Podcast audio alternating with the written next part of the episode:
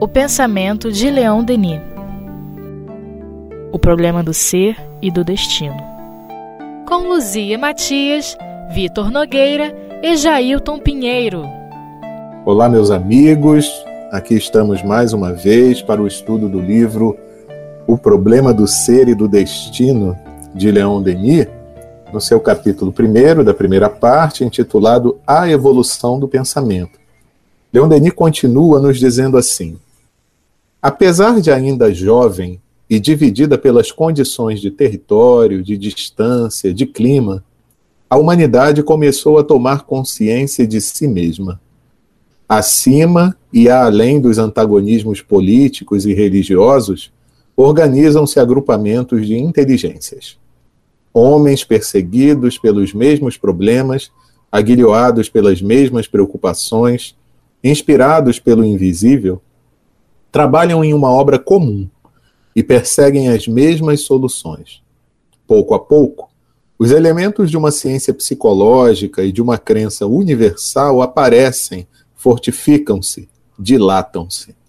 Numerosas testemunhas imparciais veem nisto o prelúdio de um movimento do pensamento que tende a abraçar todas as sociedades da Terra. E aí ele traz aqui na nota é uma referência para o senhor Oliver Lodge, reitor da Universidade de Birmingham, membro da Academia Real, vê nos estudos psíquicos a ascensão próxima de uma nova religião mais livre. E pede também para a gente ver Maxwell, procurador-geral da Corte de Apelação de Bordeaux. No caso, Maxwell é autor de um livro, né? uh, os fenômenos psíquicos. Pois é, eu não quis me arriscar a ler em francês, mas é tão simples traduzir, né? é, eu acho pedante, sabe, a pessoa é, fazer citações em outro idioma, mesmo que tenha uma pronúncia correta, é, não sei, não, não me soa bem. Eu, eu traduzo, fico mais à vontade. Isso, e do, do Oliver Lodge é Anais, de, Anais das Ciências Psíquicas, deve ser isso, né? Exatamente, é. Ah, era assim, era o nascer da psicologia, né, que é, abraçava os estudos da, da paranormalidade, do, dos fenômenos espíritas, é, incluía esses estudos nos seus estudos da psique, né? até o momento em que é, resolveram se separar, né? É, uh, isso aconteceu de diferentes maneiras, mas a mais conhecida é a, o mergulho de Jung nesses fenômenos, já que ele tinha médiums na família, mãe, prima, haviam é, reuniões mediúnicas na casa dele, e ele queria justamente estudar tudo, não excluir nada, e o Freud, que foi seu professor durante um tempo, mas que a partir de um momento se separaram por divergências de compreensão, é, falou para Jung salvar a, a, a psicologia da lama do ocultismo, né? Então, assim, a partir daí se a, a, psicologia evoluiu como uma, uma, um estudo da alma sem alma, ficou, né, seguiu esse caminho puramente técnico, né, que hoje tá, tem é, frentes muito técnicas, né, baseadas em, exclusivamente em neurociência, é, mas continuam a continua a evolução da psicologia, né, até mesmo para os fenômenos, né, ditos paranormais, é, vidas passadas, fenômenos de quase morte, que é a, a psicologia transpessoal, enfim, a, a, evolução continua, mas ao tempo de Denis, elas estavam no seu nascedouro, né? E aí a gente fica se perguntando, né, por que que esse, esse, essa conciliação não ocorreu, né? Por que que em vez de uma conciliação ocorreu sim uma cisão? É, um grupo que reivindica para si somente o aspecto né, o caráter científico de análise né, dessa, dessa consciência pelo paradigma é, majoritariamente materialista, né, é, se tornou aí o, a maioria a pensar e a falar e a requerer para si o status de daquele que pode afirmar com base né, em evidências científicas sobre a alma, aquilo que ela é, aquilo que ela deixa de ser e, é, e além disso, né, dizer que as outras iniciativas, como por exemplo a doutrina espírita, é uma pseudociência, é algo que não tem comprovação e é, em grande, em grande, em grandes momentos, né, em grande caso, é, se coloca como antagônico disso. E o espiritismo ele busca é, através da revelação, através da observação de fenômenos mediúnicos, né, esse, essa conciliação, esse entendimento do que seja a alma e responde também algumas questões que ficam aí em aberto pela ciência materialista, né? É, trazendo aí, por exemplo, é, o conceito de Emmanuel no livro é, aquele que são de perguntas e respostas. Qual é o nome desse livro, gente? Agora eu esqueci. O Consolador. O Consolador, isso mesmo. Perguntam para Emmanuel, no livro O Consolador, o que seria o inconsciente. Né, um conceito que foi trabalhado, foi criado por Freud no início do século XX. E Emmanuel é, responde: o inconsciente não é nada mais do que o somatório de todas as experiências reencarnatórias de um espírito armazenado nas camadas mais profundas do seu ser. Então, esse conceito explica muita coisa daquilo que é a nossa complexidade, daquilo que fazemos, por que fazemos, das nossas motivações e daquilo também que desejamos muitas vezes esconder no aspecto social, no aspecto formal. Ou seja, somos herdeiros de nós mesmos. Uma coisa que a gente tem que levar em consideração também, né, é que quantos traumas foram causados, né, por conta de abusos do poder religioso. Então, quantas, quantos espíritos que nessa forma de é, receberem alguma orientação religiosa ou de serem contidos na ânsia de saber, né, e eram tolhidos pelas autoridades religiosas, o quanto de trauma isso não ficou e o quanto de horror não se é, nutriu intimamente pelas questões religiosas, que como a gente já viu, né, no programa anterior, é, fizeram com que a, a religião se desvirtuasse, né? Então é, passasse a ter uma forma bem distante do que era a sua essência, o seu fundo. Então, um movimento natural é você se afastar e querer ir para um outro extremo. Aí vira aquela questão do bambu, né? Você, ao invés de sair de um lado que está mais torto para tá pendendo mais para um lado, né? É, você não consegue ir direto para o meio. Você tem que dobrar ele para o outro lado todo primeiro, para depois você soltar e cair num equilíbrio. É, eu eu estava pensando é, no pêndulo, né? Então, assim, é, a, a ciência adquiriu, né, ao longo do tempo, uma postura de arrogância é, muito semelhante à do dogmatismo religioso. Né? Cheguei para falar, falar para vocês aqui né, do cientista que é, fazia palestras TED, muito festejado, biólogo, premiado, né, descobridor aí dos campos mórficos, etc., né, até o dia em que ele falou de 10 dez ideias que ele considera serem dogmas da ciência, por quê? Porque são afirmativas que não foram comprovadas nem que sim, nem que não, mas que ninguém aceita que sejam contestadas, né? É, ou não é o Satinover, agora eu não vou pesquisar aqui, já, já falo, se vocês puderem, me ajuda. Você até me perguntou por ele semana passada, Jair. É, mas minha memória é muito fluida, eu não estou lembrando nada. É, pois é, ele tem aquela coisa da, da macaca que lavava batata na praia, né? E depois você é, descobriu que não só aqueles que viram ela lavar a batata na água para não comer com areia aprenderam a fazer isso, como os que nasceram em outras ilhas começaram a fazer isso também. Então começou a estudar qual seria a, o caminho de transmissão desse aprendizado. Né? É, e daí ele chegou a essa teoria do, dos campos mórficos, né? Rupert Sheldrake.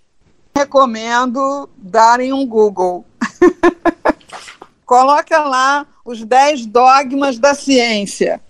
Né? É, eu acho que é um conhecimento, eu considero obrigatório para o espírita saber que tem cientista pensando que essas afirmativas são dogmas. Isso aí, meus amigos. Então, sem preguiça, vamos exercitar. Lembra que a gente falou? Vamos nos exercitar espiritualmente. Vamos procurar aí no Google esse querido cientista aí. E vamos seguir aqui no texto do nosso querido Denis. A ideia religiosa acaba de percorrer seu ciclo inferior e desenham-se os planos de uma espiritualidade mais elevada. Pode-se dizer que a religião é o esforço da humanidade para comunicar-se com a essência eterna e divina. É por isso que sempre haverá religiões e cultos cada vez mais abertos e conformes às leis superiores da estética, que são a expressão da harmonia universal. O belo, em suas regras mais elevadas, é uma lei divina, e suas manifestações, ligando-se à ideia de Deus, revestir-se-ão forçosamente de um caráter religioso. Eu achei muito boa essa frase de Leon Denis, né, quando ele fala que a religião é o esforço da humanidade para comunicar com a essência eterna e divina. Né?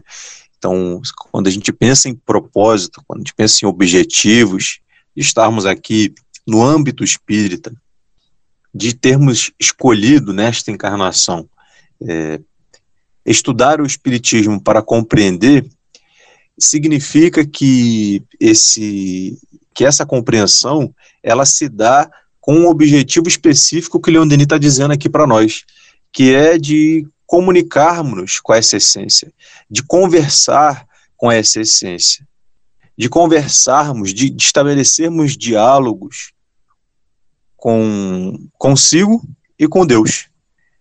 E me lembra também a questão, e agora vocês não vão eu não tenho condições aqui de dizer exatamente qual é a questão do livro dos espíritos, mas Kardec, se não me engano, acho que é na parte do autoconhecimento, ele coloca lá que o autoconhecimento é a chave para o progresso individual.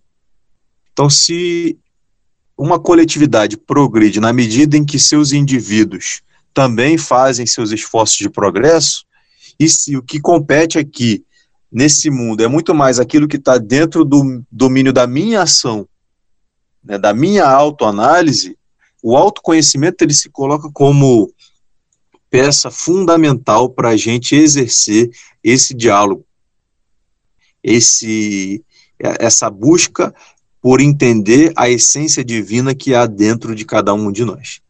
Agora, de que maneira isso vai acontecer se a gente não olhar para dentro de si mesmo? Se a gente não reservar um instante da nossa existência, da nossa rotina diária, para observar a nossa mente. Aquilo que povoa os nossos pensamentos e de que maneira eu processo os estímulos que chegam até mim. É o que Leon Denis se dedica a fazer, não apenas no problema do ser, mas na sua obra como um todo, é buscar revolver dentro dessas camadas, né, dentro de todas essas inúmeras camadas que compõem o ser, o espírito, a partícula divina que existe dentro de cada um de nós. Assim, é, dentro aqui, é, autoconhecimento é tudo, né? Por isso é a mensagem inspirada mais antiga, né, que a humanidade tem notícia é homem conhece-te a ti mesmo, né? que Sócrates reproduziu, mas que já estava lá escrito no frontão do Templo de Delfos e Deus sabe mais da onde mais atrás veio isso, né? Então assim, autoconhecimento é tudo. Se a gente é, não se pergunta o porquê de certas respostas que a gente dá para a vida, se a gente não olha para as nossas necessidades reais, a gente vive realmente uma vida de maia, né? Como dizem os hindus, uma vida de ilusão. Então, assim, autoconhecimento realmente é tudo. Agora, dentro aqui da, do que eu estou vendo é, no texto, Leon Denis está falando nessa parte da evolução do pensamento, da evolução do pensamento religioso, que vem é, de experiências onde um líder traz um pacote de conceitos que daí para frente os seguidores vão deturpando, é, mas no momento em que a razão é chamada para participar desse processo, é, cada vez mais é, a, a, o conhecimento se associa à religião. Né? O, a, a união com Deus passa a ser uma experiência cientificamente é, aceita e comprovada para alguns e contestadas por outros.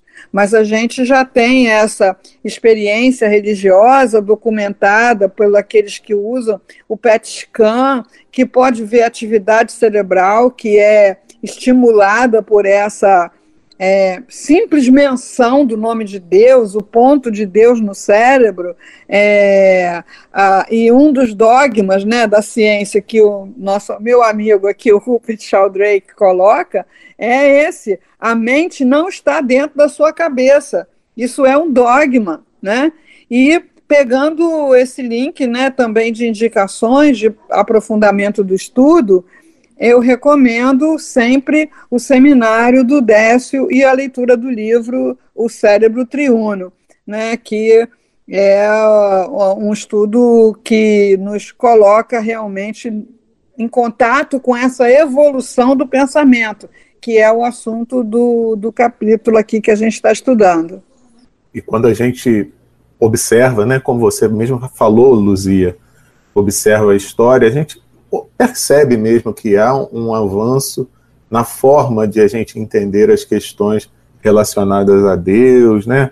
as formas de, de, de, cultos religiosos, enfim. E essa aproximação que o Espiritismo defende entre ciência e religião e que acontece ao longo do tempo nos mais diversos setores, né? não necessariamente somente dentro da religião, como você mesma traz para a gente vários exemplos. Agora, uma coisa que a gente sempre tem, tem em mente, né? O Vitor citou esse trecho aqui desse parágrafo, né? Que o, o esforço da humanidade é poder se comunicar com Deus. É, tudo isso vai se dando de formas diversas. Né? E por mais que o avanço se dê, sempre existem é, espíritos que ainda estão mais na retaguarda, outros já estão mais na vanguarda. Então, o importante é que a gente sempre respeite essa diferença é, entre as pessoas e a necessidade de práticas e entendimentos religiosos diferenciados, né? porque ainda faz parte dessa multifacetária é, humanidade que a gente faz parte, não é verdade? Para aproveitar bastante né, essa referência ao autoconhecimento que o Vitor trouxe, né, é, vamos deixar uma pergunta, né? Como você está nessa sua busca de comunicação? É, o Denis fala com a essência eterna e divina, porque já, já dá um salto, quer dizer, não vou me comunicar com Deus lá fora, não vou me comunicar com Deus lá no altar, me comunicar com Deus na, no templo vivo da consciência, que é a expressão que Leon Denis usa, né? Aqui, assim, como é que você está, né? Que movimentos você faz, é, que estratégias você cria, que experiências você tem nessa busca de comunicação com a sua essência divina. E se tiver fraquinho, tem que melhorar. É, se é sinal de fumaça ainda, se já é um telefone lá do Grambel, se já é uma internet 5G, aí vai depender de cada um de nós estabelecer essa comunicação com a maior banda possível, né? E Leon Denis prossegue aqui.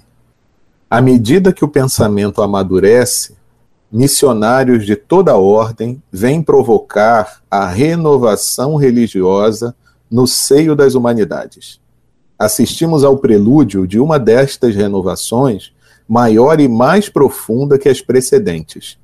Não são apenas os homens que ela tem como mandatários e como intérpretes, o que tornaria esta nova concessão tão precária quanto as outras.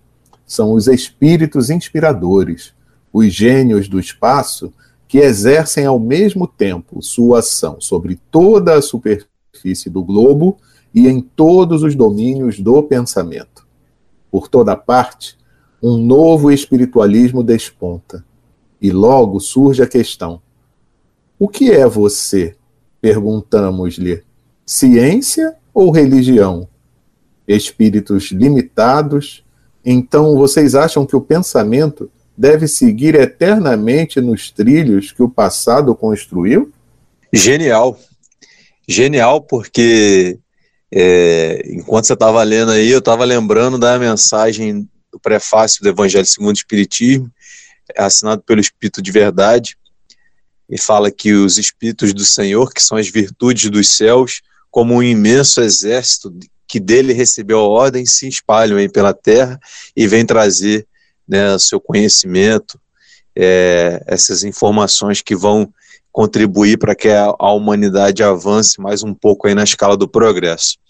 É, e a gente percebe que esse trabalho é um trabalho é, que tem a diretriz divina, né, da providência divina, mas que a providência se expressa através da sua própria criação, através dos seus próprios filhos, que num estágio evolutivo maior do que o nosso, né, superior ao nosso, vem aqui nos ajudar a dar esse impulso para que a gente possa é, trilhar o nosso caminho, que a gente possa é, olhar para o nosso contexto social, o nosso contexto espiritual e, através do nosso livre-arbítrio, tomar as atitudes que vão ao encontro desse processo. Né? E que esse processo ele se dá também na medida de uma desconstrução.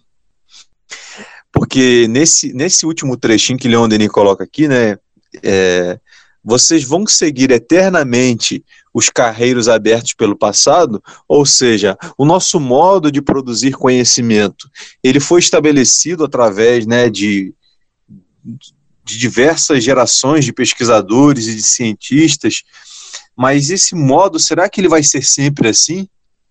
Ou será que ele vai sofrer também transformações através do tempo. O que é aquilo, o que é aquilo que nós consideramos verdades absolutas que já foram desconstruídas pelo tempo? As nossas crenças, aquilo que a gente achava que era realmente e com o passar do tempo deixou de ser. Então, Leon Denis também apela para esse processo de desconstrução que também tem que ser é, uma desconstrução íntima. Porque se a gente quer renascer, a gente também precisa morrer. Se a gente quer é, algo de novo, né, um novo paradigma para a nossa vida, para a nossa ciência, a gente também precisa matar muitas coisas que há dentro de nós. E a morte, né, a destruição, a gente aprende dentro da doutrina espírita, que é a transformação que tanto nós precisamos. Assim, é, durante esses anos né, que eu tenho me dedicado a divulgar o pensamento de Leon Denis, e ele sempre pensa é, nessa forma é, monolítica, né? Espiritismo ele sempre pensa como filosofia, ciência, religião. É, ele está sempre trazendo esse bloco inteiro, completo. A gente nota como essas pessoas se apegam é, no, nosso, no caso do, da nossa sociedade, principalmente ao aspecto religioso. Então, quando você traz uma atualidade científica que comprova ou que sugere que aquilo que os espíritos estão trazendo é real, é verdade, é revelação muitas vezes. Ah, não, isso é muito difícil. Ah, para que isso? Né? Então vamos orar, vamos orar, vamos fazer a prece, vamos fazer a caridade, mas não precisamos entender como funciona a prece. Não precisamos entender como funciona a caridade, quais são os fenômenos psicológicos e físicos decorrentes dessas, é, dessas tarefas do pensamento. E não quer saber, acha difícil, acha complicado, né? Eu já vi uma palestrante que usa um termo né, é, espiritólico. Então, assim, não precisamos matar a criatura mais voltada para a religião que há em nós, mas com a ampliação do, do pensamento, ela vai ter morte natural, porque você não vai mais conseguir olhar para nenhuma prática dita religiosa dissociada da filosofia e dissociada da religião.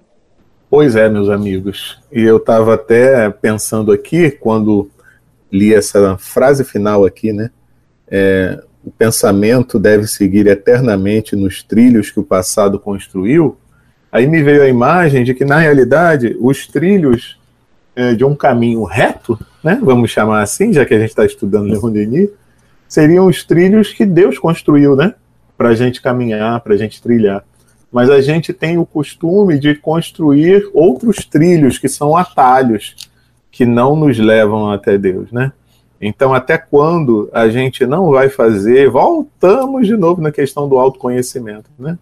Mergulhar dentro de nós mesmos e descobrir, né? Qual é esse caminho que a gente precisa trilhar, é, se a gente precisa retificar ou não algum caminho que a gente vem é, trilhando e que foi, de certa forma, equivocado. É, é o seguinte, né? O trilho que o passado construiu, essa analogia que você fez com a lei divina natural é o trilho básico, né, é o código básico de toda evolução. Agora, aqui no caso, né, o que ele está trazendo é que o, o trilho que o passado construiu é esse trilho separado. Ou você segue a religião, ou você segue o, a, a ciência é, esse o pensamento não precisa seguir eternamente esses trilhos separados. Né? Essa é a mensagem dos espíritos que Leon Denis reporta aqui. Se você pensar na, na base da lei, essa realmente é imutável e eterna. Verdade, né? Até porque a lei é uma só, a gente é que divide para tentar entender um pouco melhor, né? Com a nossa mente limitada. E é isso, meus amigos. Hoje a gente fica por aqui. Na próxima semana, então, a gente continua o estudo do livro O Problema do Ser e do Destino, do nosso querido mestre Leon Denis. Um grande abraço a todos e até lá.